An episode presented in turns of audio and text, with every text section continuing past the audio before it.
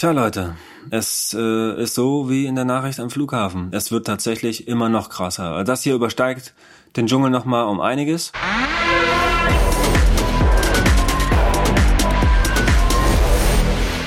Hi, mein Name ist Robert Mark Lehmann und das hier ist der Podcast zu der neuen Serie KSK Kämpfe nie für dich allein.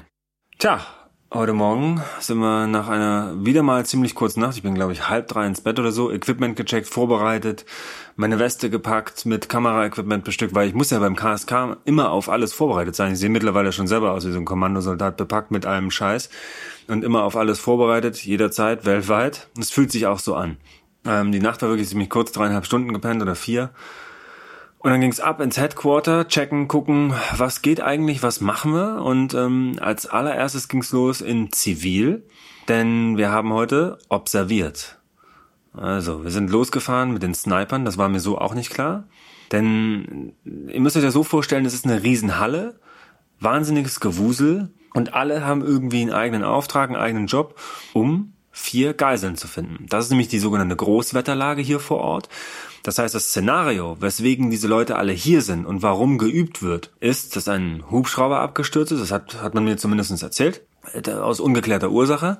Das heißt, vier Geiseln befinden sich irgendwo festgehalten von Terroristen.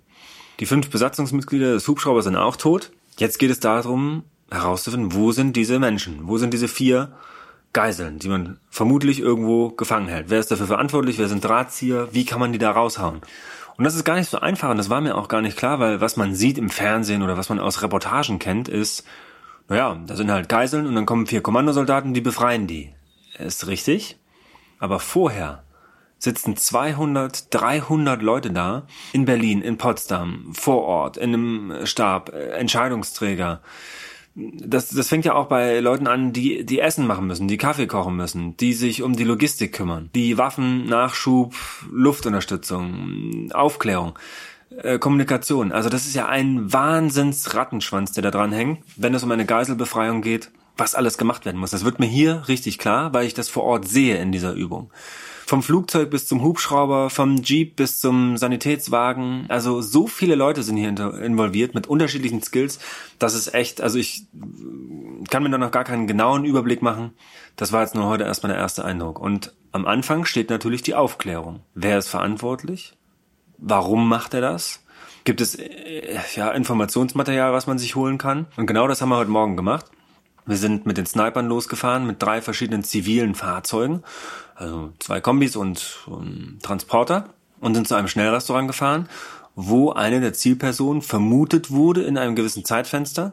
Und dann haben wir die observiert und haben an dem Auto dieser Zielperson einen GPS-Tracker angebracht. Das Ganze dauerte genau 13 Sekunden. Dann war der Trecker da dran und jetzt können die KSKler quasi den Menschen, der eventuell wichtig sein könnte, einfach verfolgen mit dem Tracker. Wirklich wie man es aus dem Fernsehen kennt mit so einem modernen System, so ein kleiner Bildschirm und man sieht, wie der sich bewegt, wohin der fährt und so weiter. Also und das auf viele, viele Kilometer und für viele Tage. Also echt spannend. Das war wie im Film und auch die Observierungstechniken. Das ist einfach unauffällig bleiben, genau das machen, was man immer macht, nur mit einem besonderen Auge und so ein paar Eckpunkten hier und da. Also zum Beispiel, wenn man im Auto sitzt, dass man das Fenster ein bisschen runterkurbelt, weil beschlagen ist, klar, macht man sich ziemlich deutlich. Nicht, nicht auffällig verhalten und so weiter. Man muss auf alles eingestellt sein und spannend war für mich, dass das wirklich die Sniper machen. Das heißt, die Sniper sind, also die Scharfschützen sind nicht nur dafür da, mit einem staatlichen Gewehr zwei Kilometer entfernt irgendwo Menschen abzusichern und, und, und Einsätze abzusichern und Kameraden, sondern die spähen auch aus. Das sind auch Aufklärer. Das war schon spannend. Die waren übrigens super nett, super aufgeschlossen, super freundlich, super sympathische Typen. Und wenn man immer noch überlegt, das sind Scharfschützen, das ist eine, eine Elite in der Elite, so ungefähr. Und witzig, also ein witziger Punkt war, als die Sniper sagten, naja, heute ist eigentlich ziemlich gutes Scharfschützenwetter, wo ich sagte, hey, Moment mal ganz kurz, es ist grauer Himmel, es ist sieben bis acht bevor Windstärke, wir sind hier kurz vorm Orkan, es regnet in, in Böen, und und äh, es ist laut und durch den Wind und so weiter, sagt er, ja genau, und dann bleibt man auch unerkannt. Dann sage ich, na ja, aber die Kugel wird auch abgelenkt, wenn man im Notfall schießen muss. Dann sagt, nee, ja, kann man ja auch näher rangehen. Ja, also ihr seht schon die Mentalität der, der Typen. Das ist aber wirklich cool zu sehen, wie professionell die arbeiten, wie sie checken und gucken und jede Bewegung observieren und dann den, den Tracker anbringen. Und dann hat man wieder ein Stück Information in diesem ganzen Wust Da ist das BKA, das, äh, der BND, der militärische Nachrichtendienst, alle sind involviert, um diese Geiseln zu finden, möglichst schnell zu handeln. Es gibt Verhandler, habe ich rumlaufen sehen, das sind Leute, die darf ich noch nicht mal angucken oder interviewen. Alles super geheim. Also es ist wirklich super spannend, was im Falle einer Geiselnahme wirklich letztendlich passiert im Hintergrund. Das kann man sich einfach, das muss man gesehen haben, das kann man sich gar nicht vorstellen. Das kann kein Film ab, abbilden.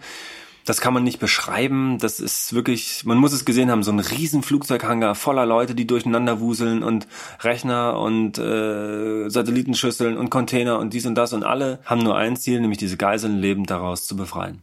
Nach den Observierungstechniken, was für mich ja, so eine kleine Fortbildung war und eine kleine Verfestigung meiner ohnehin schon Skills, also vom Beobachten, Ausspionieren und äh, Informationen sammeln, sind wir dann vom Sturm erfasst worden. Der kam tatsächlich so wie angesagt mit Windstärken zwischen 11 und 12 und der ballert auch jetzt da draußen noch ordentlich rum.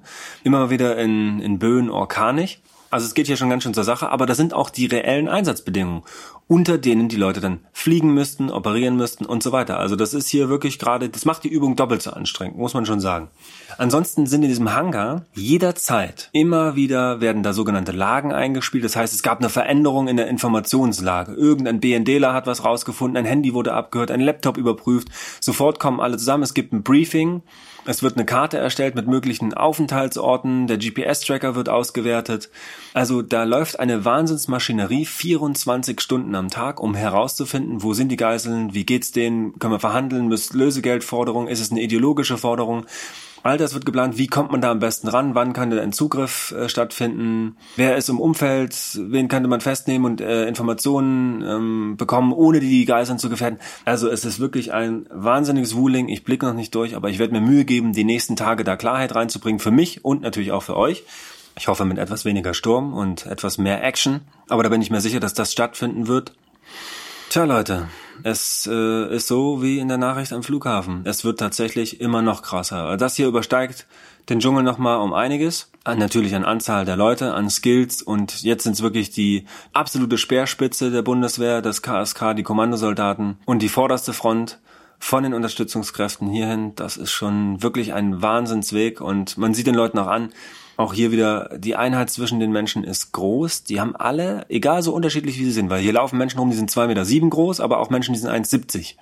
Die haben aber alle einen gemeinsamen Nenner und ein gemeinsames Ziel. Und das ist irgendwie schon was ganz Besonderes, was man so in so einer großen Masse an Menschen sonst nicht so sieht vielleicht.